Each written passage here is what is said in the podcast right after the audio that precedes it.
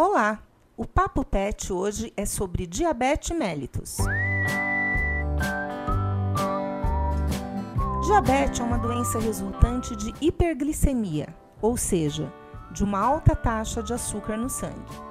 A glicemia é controlada por diversos hormônios, porém, só a insulina, que é um hormônio secretado pelo pâncreas, consegue reduzir a concentração de glicose.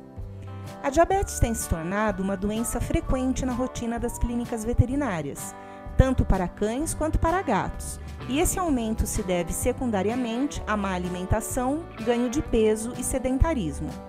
O mau hábito de alimentar o pet com excesso de petiscos, sobras de alimentação humana, doces e produtos ricos em carboidratos levam ao ganho de peso e aumento nas taxas de glicemia.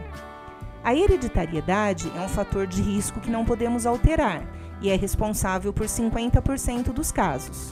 No entanto, existem outros tipos de diabetes que podem ser identificadas pelo médico veterinário. Os sintomas observados nos animais com diabetes são urina excessiva, aumento da ingestão de água, emagrecimento apesar do aumento de apetite, infecções urinárias, cataratas que levam à perda de visão e alterações neurológicas. A doença costuma ocorrer em animais por volta dos 8 anos de idade. O tratamento consiste basicamente na reposição de insulina e dieta adequada. Quanto antes for diagnosticada e tiver o acompanhamento regular do médico veterinário, maiores as chances de aumentar a sobrevida do seu pet. Boa alimentação, sem excessos, redução de peso e a prática de caminhadas, com atenção ao surgimento de sintomas, proporcionarão vida longa ao seu animalzinho.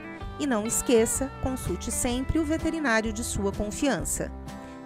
Meu nome é Simone, sou médica veterinária e essa foi mais uma dica do Papo Pet Agrosolo.